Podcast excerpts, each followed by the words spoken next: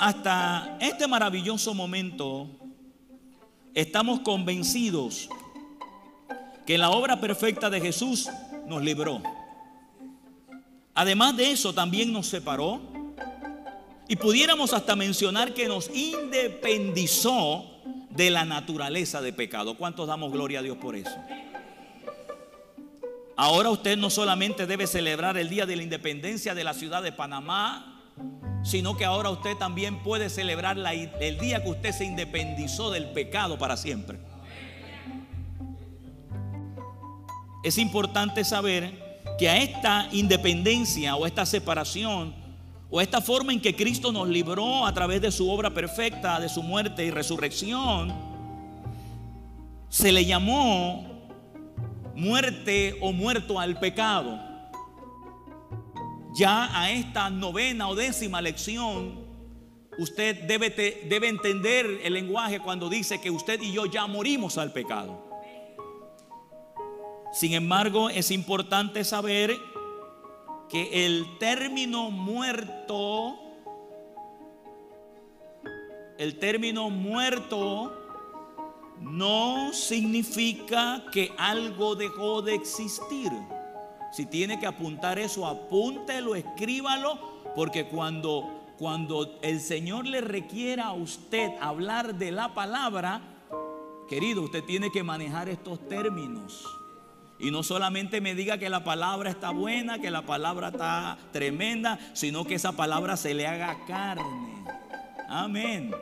Amén. Le estoy diciendo cosas que ya he oído en siete o ocho años, pero no es suficiente solo decirlo. Usted y yo lo sabemos. Hay que traerlo a la vida para que dé resultados. Así es que por favor, si es posible, escriba. No lo deje a la memoria. A menos que usted tenga ya la mente de Cristo total desarrollada. Y ahí sí. Es importante saber que el término, otra vez, que el término muerto no significa dejar de existir. Escuche esto, que esto usted no lo va a oír en iglesias ni en instituto bíblico. Muerto según la palabra de Dios, según el término de lo que para Dios es estar muerto, significa separación de algo. Ninguna persona que muere en esta tierra deja de existir. Así es que no esté llorando a los muertos como que si nunca más los verá. Amén. Súfralo, claro, familiares, seres amados. Pero no, no se despida de ellos como que nunca más los volverá a ver porque ellos solamente se han separado de su cuerpo, pero no han dejado de existir. Amén. ¿Eso a usted no le agrada? A mí me agrada saber eso. Oh, qué alegría. A mí me agrada saber eso. Que no dejo de existir, que sigo vivo. Escuche otra vez porque quiero que usted lo recuerde. Esto se llama fundamento bíblico. Oiga lo que le voy a decir otra vez. El término muerto no significa dejar de existir. Muerto significa separado de. ¿Está claro? A ver, ¿lo entendimos todo? ¿Me di a explicar todo? ¿Nos, dimos a explicar? ¿Me, ¿Me di a entender? Ok, vamos a ponerle ahí un poquito de, de color a eso. Vaya conmigo a Génesis 2.17 y vamos a ver el término ahí. Génesis 2.17, versión esa misma 1960. Observe por favor que le voy, a, le voy a poner fundamento bíblico. Si usted maneja estas cosas, usted va a entender perfectamente la palabra de Dios cuando la palabra muerte usted la lee en la escritura. ¿Sabe, ¿Sabe que el pueblo de Dios está pereciendo por falta de conocimiento? Y por allá dice porque rechazaron el conocimiento. O sea, una cosa es que le falte a usted la información porque no le llega y otra cosa es que esté y usted la rechace.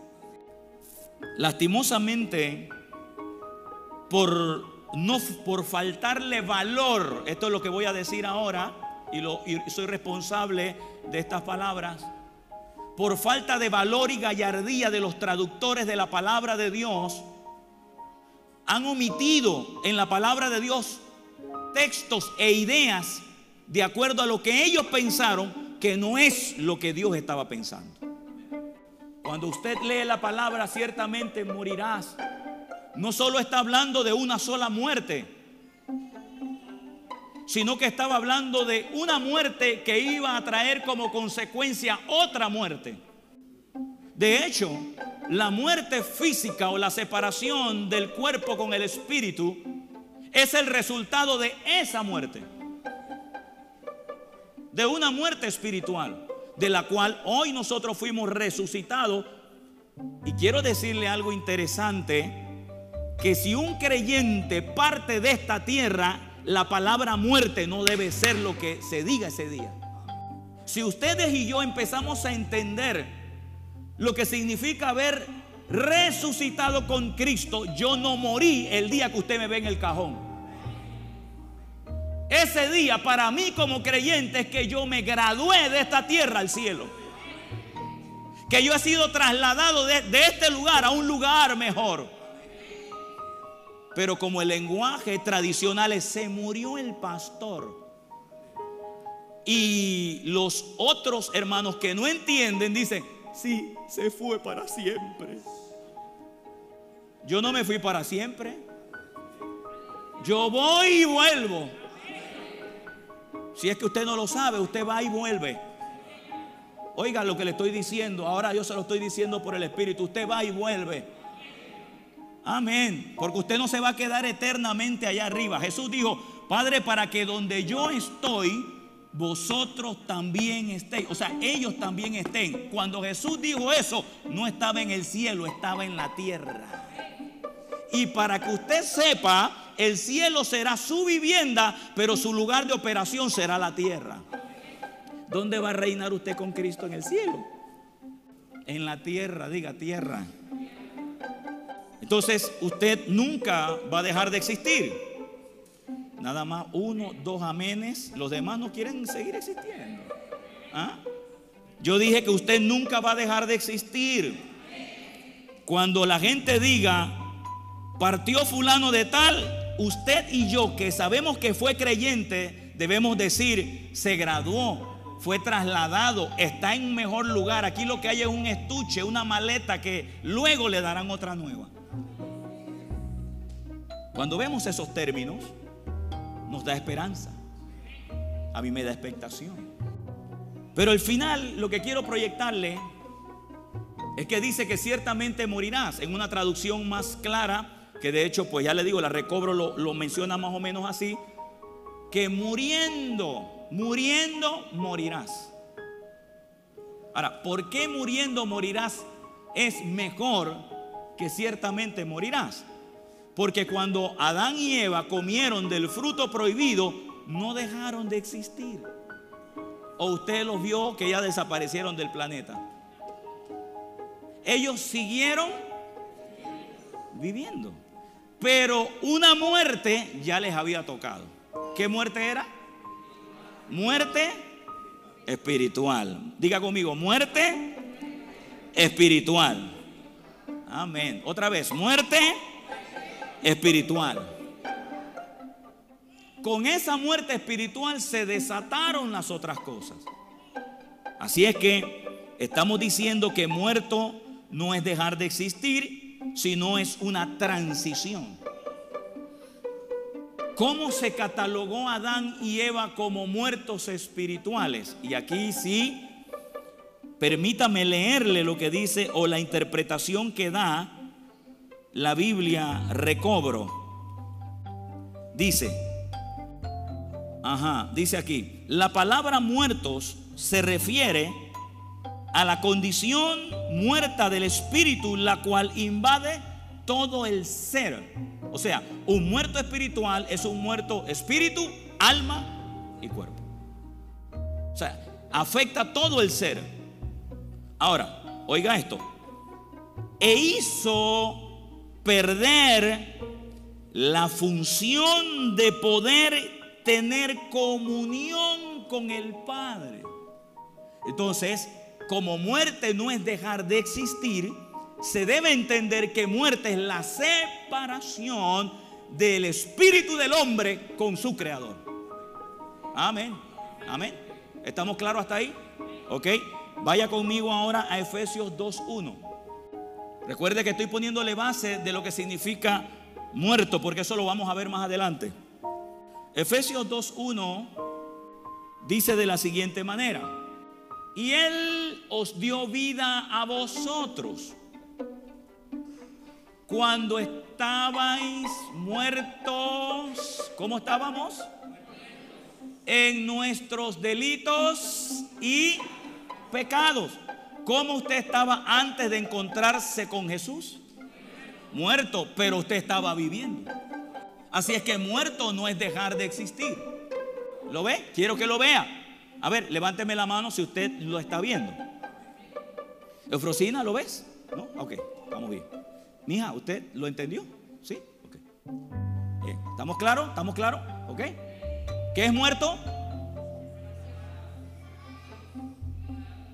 Separado de Dios. Ok, muerto espiritual, separado de Dios. ¿Y qué, ¿Y qué es muerte de acuerdo al lenguaje normal? Separado de. ¿Ok? Separado de. Ok, bien. Escuche esto. Yo le estoy a usted dando herramientas. Ahora, ahora vamos allá. Habiéndole dicho eso, quiero que me vaya a Segunda de Corintios 5:17. Y antes de eso, quiero decirle algo a usted. Si ya nosotros estamos muertos al pecado, ahora entendemos que el pecado no fue que dejó de existir. O sea, otra vez, voy a, voy a, vamos, con bolitas y palitos. Si la Biblia dice que yo fui, que yo, yo, ya yo soy, ya yo estoy muerto al pecado o muerto a la naturaleza de pecado, en primer lugar debo saber que el, el pecado o la naturaleza de pecado no ha dejado de existir. Lo que ha ocurrido es que este servidor, con la ayuda y la habilitación del Espíritu Santo, por la obra perfecta de Jesús, nos hemos logrado separar de las garras del pecado. Actualmente, el hecho que usted diga que ha muerto al pecado, debe entenderlo usted que se ha separado de las garras del pecado. ¿Alguien está de acuerdo conmigo?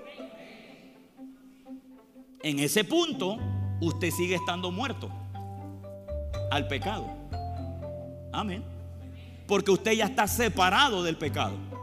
Ahora, importante saber que aquello a lo que se le llama muerto al pecado, es importante saber que no ha dejado de existir. Con el fin de que usted ahora, de aquí en adelante, mantenga siempre una separación de aquello, de aquello a lo que antes a usted le gobernaba. Y aquí viene la otra faceta de esta enseñanza, donde usted va a madurar para que el pecado o la naturaleza de pecado no lo controle a usted nunca más, ni a mí tampoco. Vamos entonces a hacerle esta pregunta, ¿cómo podemos mantener al margen la naturaleza de pecado? Si usted no se ve así, pues háblese por fe.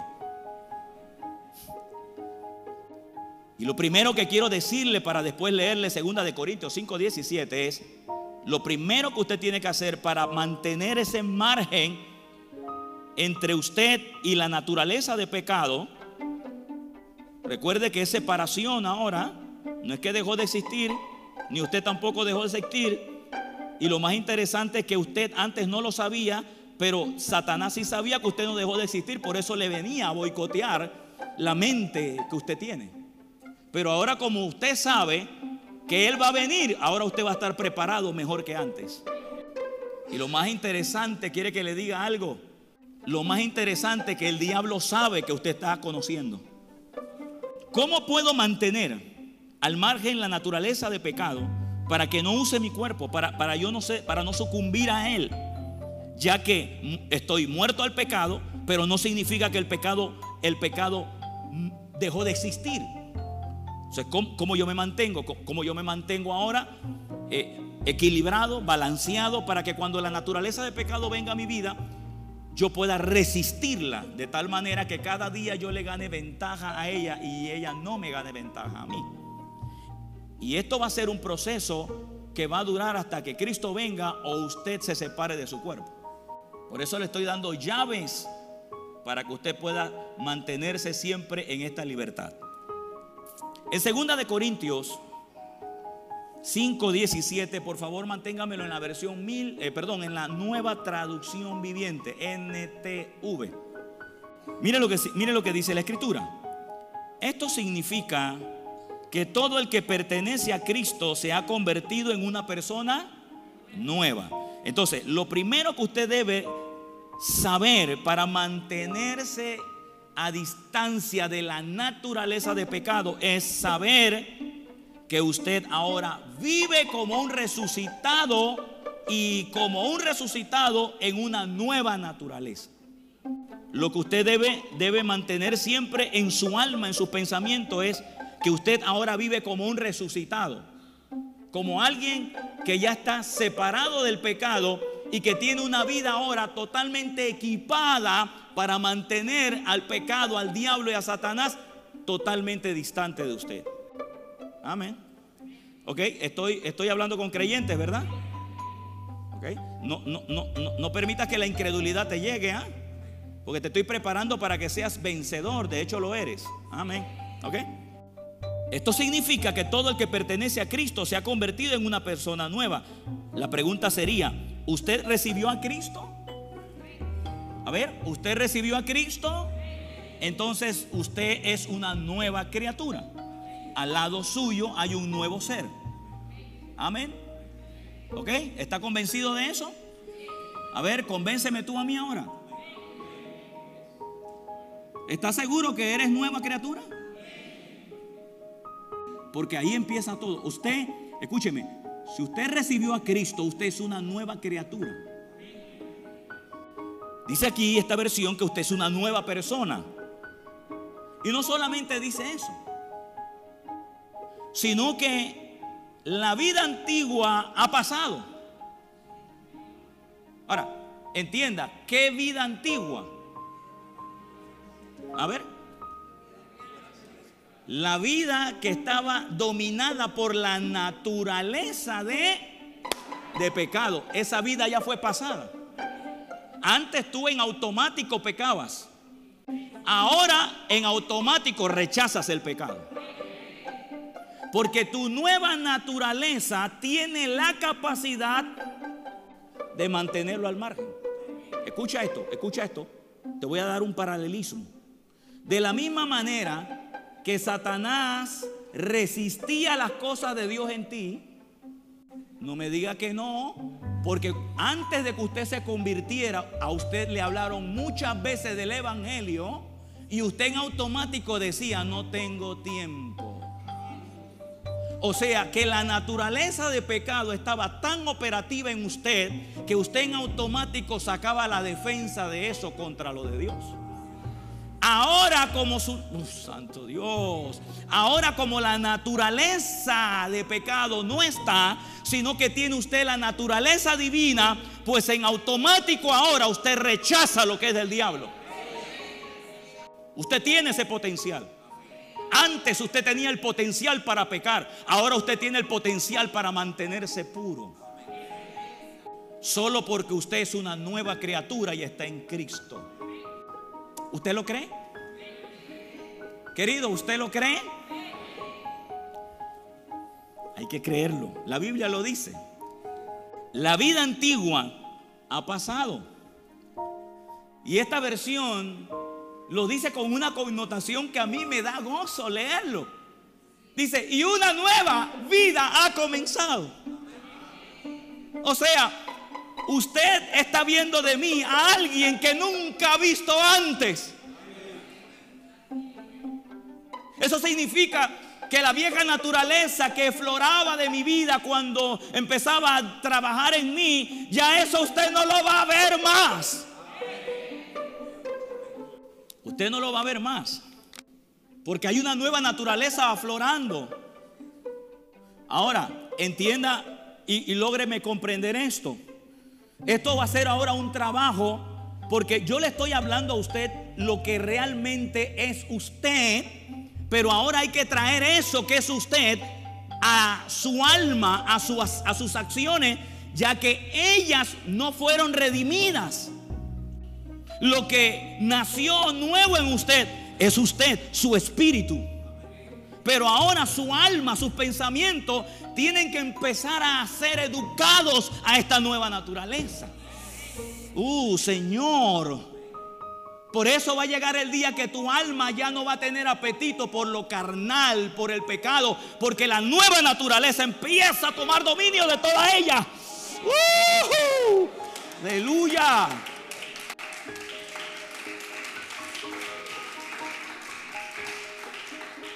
Y posiblemente usted me diga, ay pastor, y yo todavía que tengo estas cosas, yo tendría que decirte que todavía no has descubierto lo que tienes por dentro. Pero llegaste al lugar indicado, llegaste a la hora correcta y llegaste al evangelio correcto para poderte ayudar a sacar eso de ti. Si tú me lo permites. Si no, ahí quedarás amarrado ahí. Pero si tú le das tu corazón, no esto, no esto, no esto, tu corazón al Señor, Él va a poner un corazón de carne. Uh. una nueva vida ha comenzado, hermano. Una nueva vida donde el Padre no se acuerda quién yo era antes. La gente se acuerda quién era yo antes. Y a veces hasta me lo hacen acordar. Pero el Padre decidió olvidar mi pasado. Quiero decirle a usted lo mismo. El Padre ya decidió olvidar tu pasado. Él ahora está viendo lo nuevo que eres en Cristo.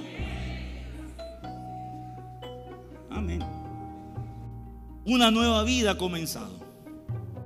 Wow. Me gusta. Porque cuando dice que la, la, la vida antigua ha pasado, esto está dando evidencia que esto ha ocurrido es porque la naturaleza de pecado no está en mí, está separada de mí. Usted en esta noche pudiera decirle a Satanás, lo siento Satanás, no soy de tu propiedad. ¿Puede hacerlo?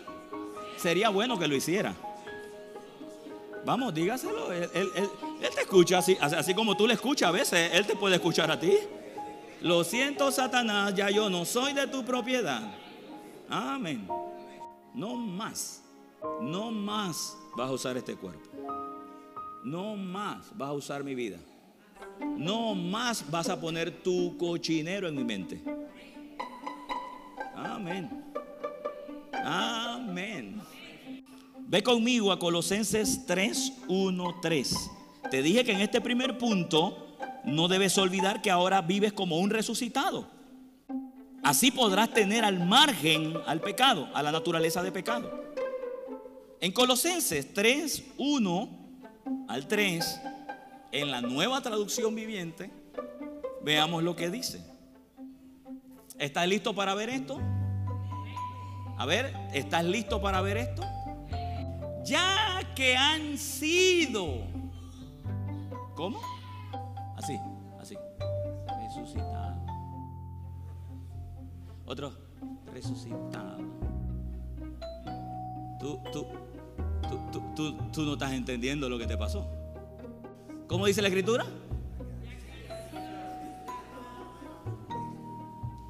Escúchame, querido. Esto no es un asunto de a ver si, si es verdad o no. Yo te estoy leyendo lo que Cristo ya hizo por ti. Entonces, si tú quieres estar por encima de la naturaleza de pecado, usted debe empezar es a traer a su alma lo que es la verdad de Dios para usted. Amén. Amén. Así es que, así que por favor, lo que yo te traigo aquí en lectura no es pensamiento mío, es la mente del Padre para ti.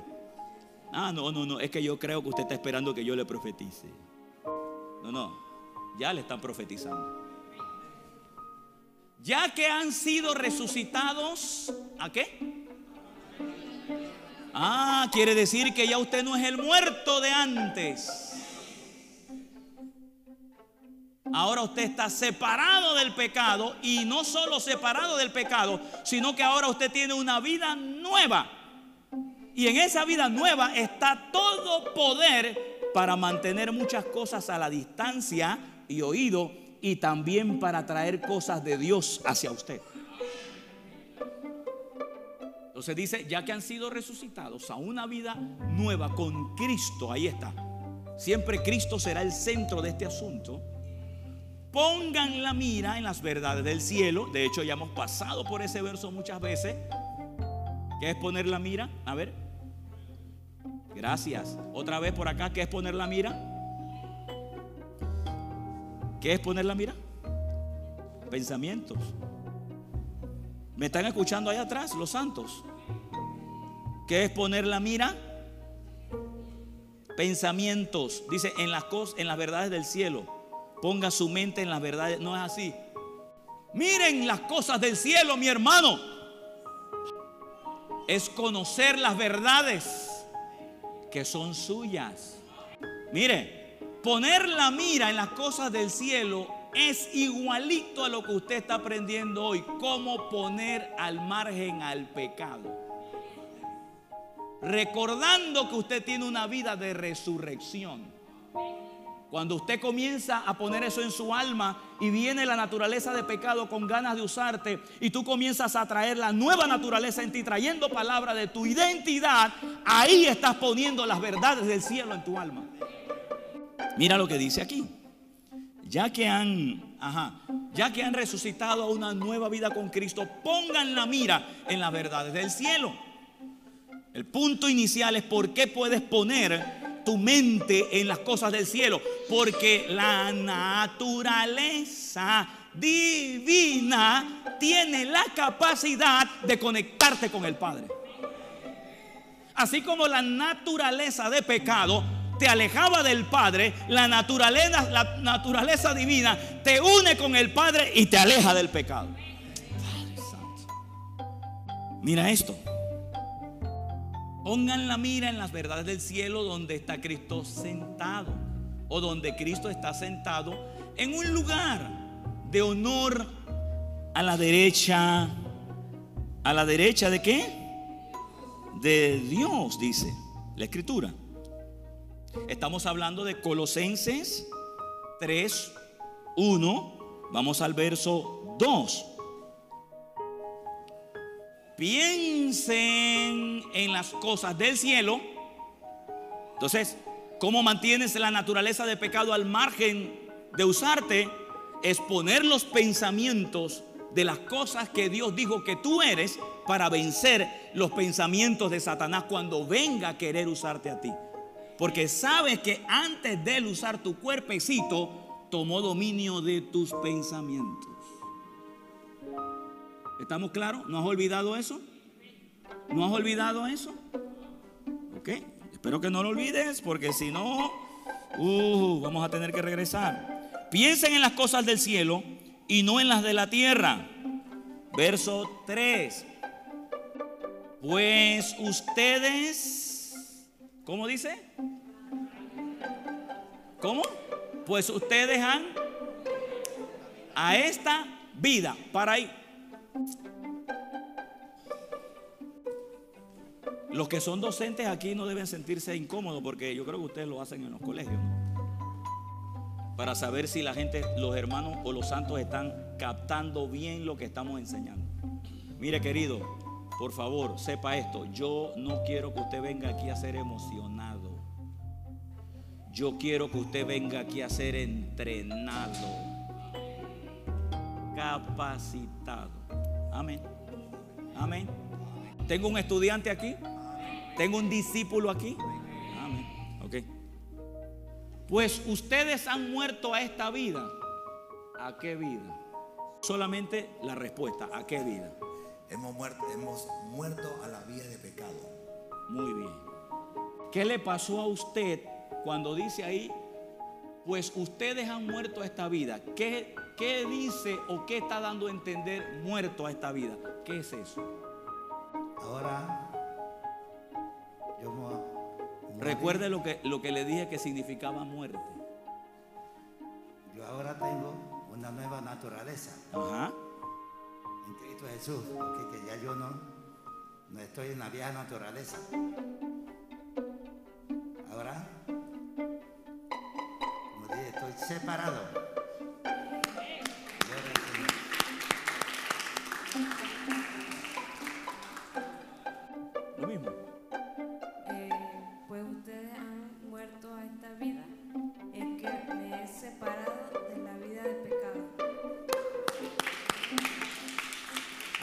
Sí quiere la respuesta, ya no sabe. No, no, tranquilo. ¿Tú quieres ir? Dale, dale, allá, a él, ve. Sí. Uh, uh, sí. Sí, sí, usted. Bueno, es que he sido separado de la vida del pecado, ahora estoy en una nueva vida. Ok. Aplauso. Muy bien. Muy bien. Entonces quiere decir que si alguien viene y le dice, tú tienes que morir al pecado, mi hermano, ¿qué usted va a responder? Dame una respuesta coherente, de esas contundentes. A ver. Ya yo morí con Cristo. No tengo que estar, no tengo que estar muriendo. Estoy depurando ese lenguaje, escúcheme, ese lenguaje religioso, pero de ese que parece petróleo ese. Usted ya no tiene que estar muriendo al pecado. Usted ya murió al pecado. Y si esa persona le dice, ¿quién te enseñó eso? Dígale, el pastor Vladimir Stanley, necesitas oír allá a la iglesia. Ahora, qué precioso que ustedes mismos hayan dicho que hemos muerto a esta vida que habla de la naturaleza de pecado, pero que ustedes también entiendan que estamos separados de ella y que por ende no es que dejó de existir. Eso también implica que nosotros tenemos que tener una continua preparación por el Espíritu para mantenernos alerta cuando la naturaleza quiera venir otra vez a molestarnos. El verso sigue diciendo, pues ustedes han muerto a esta vida y su y su verdadera vida ¿Cómo? Y su verdadera, vida Oiga, oiga, oiga, mire, mire lo que yo veo ahí. Quiere decir que la vida que yo tenía antes en delitos y pecados no era la verdadera.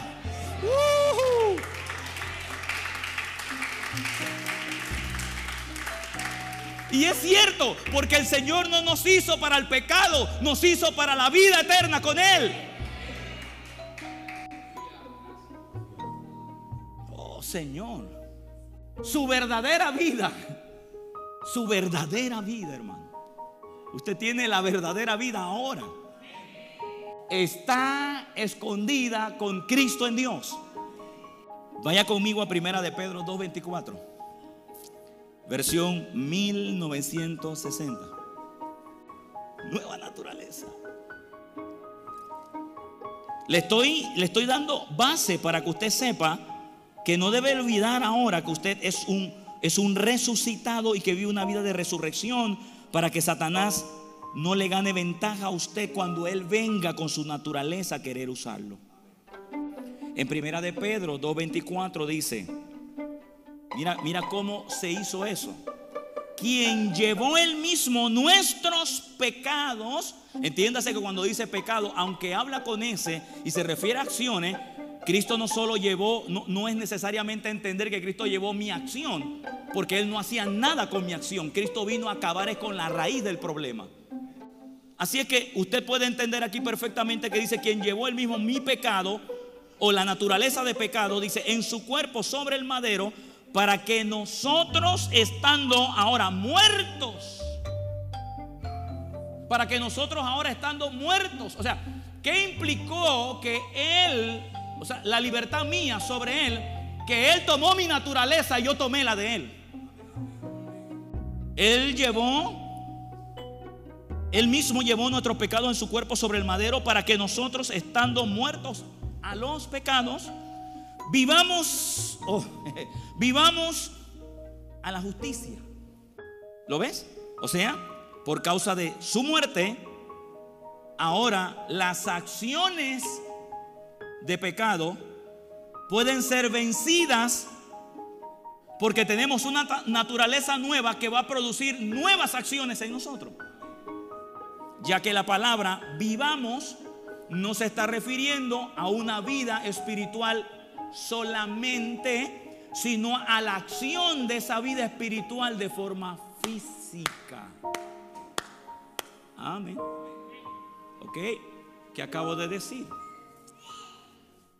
Que la palabra vivamos está diciendo que ahora como tienes una nueva naturaleza, tu estilo de vida diario puede reflejarla.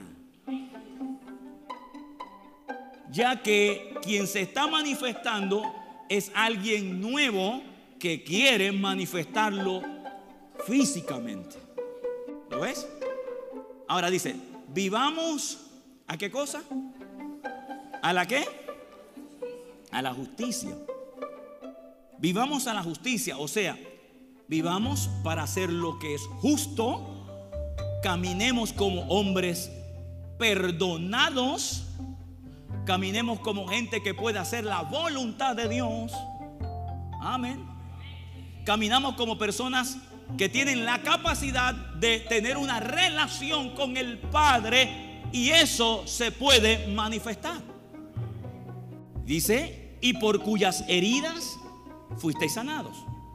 Lo que me llama la atención es que yo puedo ahora manifestar una vida de justicia, una vida de santidad, una vida apartada del pecado, precisamente porque Cristo tomó mi naturaleza de pecado y la separó de mí para que ahora yo pueda tener un- una, una nueva vida que manifieste la voluntad de Dios sobre mi carne. Y entiéndase que cuando es sobre mi carne es porque esa vida también está arropando mi alma. Vete a Efesios 2, 1 al 5. Versión 1960. Efesios, ¿cuántos estamos aprendiendo? Efesios 2, 1 al 5. Hijo, ¿está aprendiendo? ¿Seguro? Mire, y Él os dio vida a vosotros cuando estábamos muertos en delitos y pecados. Mira lo que dice la versión 60. Y Él os dio vida a vosotros cuando estábamos muertos en delitos y pecados. Mire, en los cuales, verso 2, en los cuales anduviste en otro tiempo, siguiendo la corriente de este mundo. ¿Sabe qué significa la palabra corriente ahí? El significado de la palabra corriente es ideología, pensamientos. Eso es lo que significa la palabra corriente de este mundo. O sea, que no, no debe ser nada sorprendente que la ideología de este mundo sin Cristo está dominada por Satanás. Por eso, a lo bueno le dicen malo y a lo malo le dicen bueno. Porque cuando el hombre está separado de Dios, él crea una ideología de pensamiento fuera de la voluntad de Dios, fuera de los principios de Dios. Y él piensa que lo que él está haciendo es lo correcto.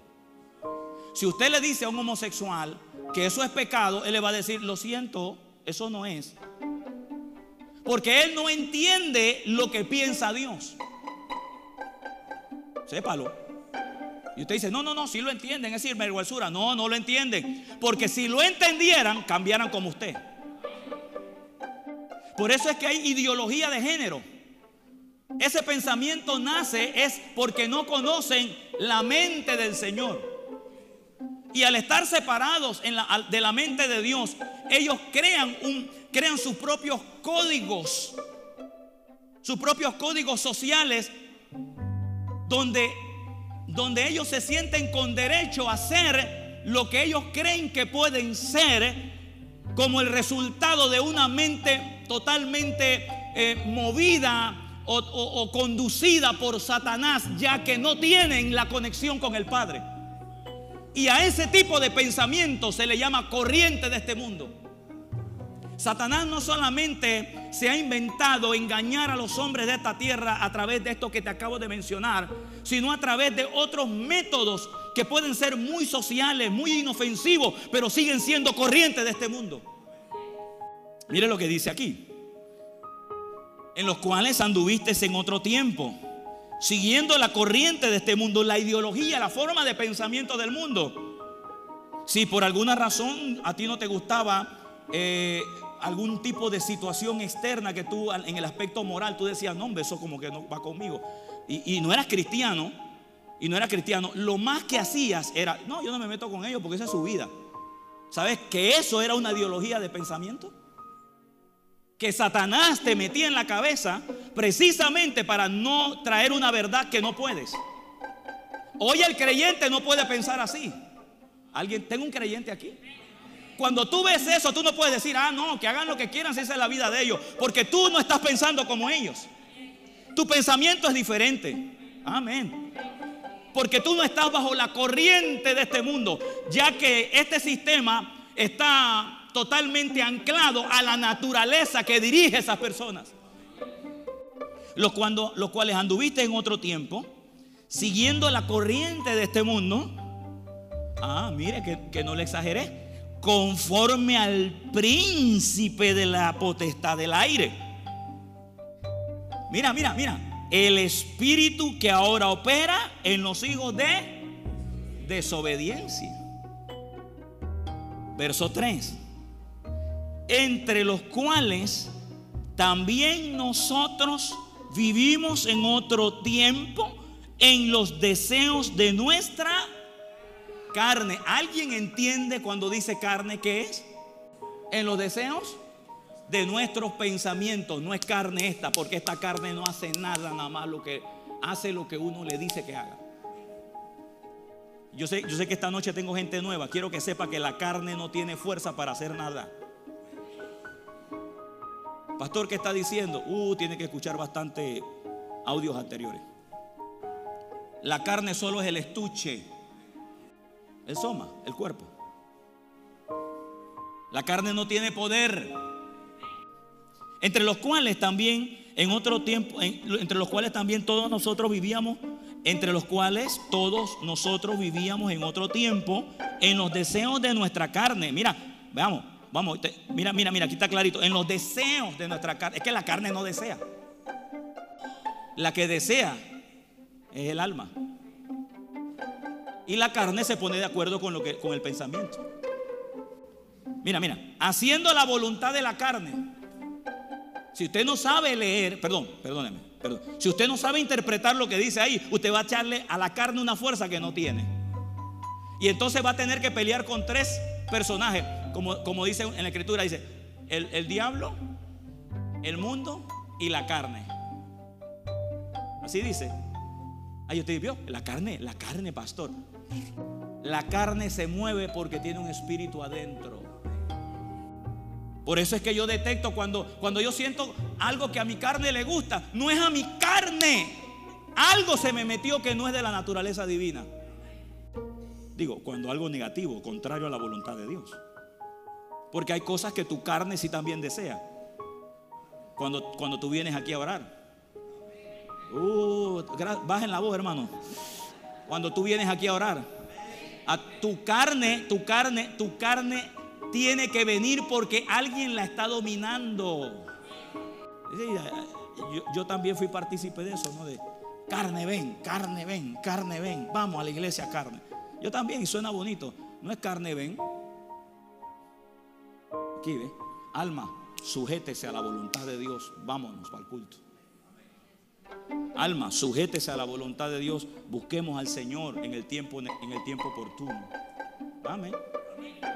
Hay pastores que es la carne, el alma, pensamientos. Son las que a veces, las que son primeramente dominadas para que se manifiesten en el cuerpo. Dice, entre los cuales también vosotros anduvimos en otro tiempo en los deseos de nuestra carne, haciendo la voluntad de la carne. Mira, mira, mira, aquí está, ¿ves? No, no, no te vas a enredar, mira, mira, mira, haciendo la voluntad de la carne y de los pensamientos. carne moviéndose de acuerdo a lo que está recibiendo el alma. éramos por naturaleza. ¿Qué éramos? Dice por naturaleza, hijo de qué? Hijo de ira. Lo mismo que los demás, porque teníamos una naturaleza de pecado. Ok, ahora, mira esto. Aquí viene el verso 4. Pero Dios, ¿cómo? Aquí viene, vamos, ¿pero qué? Pero Dios, o sea, como diciéndote, llegó tu héroe. ¿Ah? Es como diciéndote, llegó tu héroe. O sea, te, te, van a resolver la vida, querido, te van a resolver la vida, pastor, te van a resolver la vida, hermano. Yo digo, wow, sí, porque llega un momento en que tú dices, no, yo quiero a Dios, yo quiero esto, ¿cómo yo puedo defenderme contra la naturaleza de pecado que a veces quiere venir? Ya yo no soy esclavo de ella, pero quiere, quiere traerme. Dice, pero, pero, ¿cómo dice ahí? Pero Dios, o sea, viene, viene, viene la palabra, viene la herramienta que te va a ayudar a mantenerte al margen de eso. Mira, pero Dios que es rico en misericordia, por su gran amor con que nos amó, que aún estando nosotros muertos en pecado, nos dio vida juntamente con Cristo. ¿Qué significa eso? Que no solamente te resucitó, sino que te está diciendo la misma o sea, la misma vida de resurrección de la cual te levantaste de los muertos, o sea, pusiste, te sacaron la vieja naturaleza para poner una nueva en ti. Esa misma vida de resurrección es la que te va a ayudar a mantener al margen al pecado ahora. Sí que va a costar un poco, claro, porque hay que educar nuestros pensamientos, hay que educar nuestras acciones, hay que educar nuestras emociones, ya que ellas estuvieron siempre a la merced de una naturaleza caída, de una naturaleza de pecado. Y ahora tu alma y tus acciones tienen que ser, tienen que ser nuevamente reconquistados a la nueva naturaleza. Y por eso tú estás viniendo a los servicios, por eso tú estás oyendo la palabra, por eso estás buscando el rostro de Dios, porque tú estás ahora aprendiendo a sacar eso que está de adentro hacia afuera. ¿Alguien dice aleluya? Amén. Segundo, te lo dejo el otro jueves. Póngase de pie.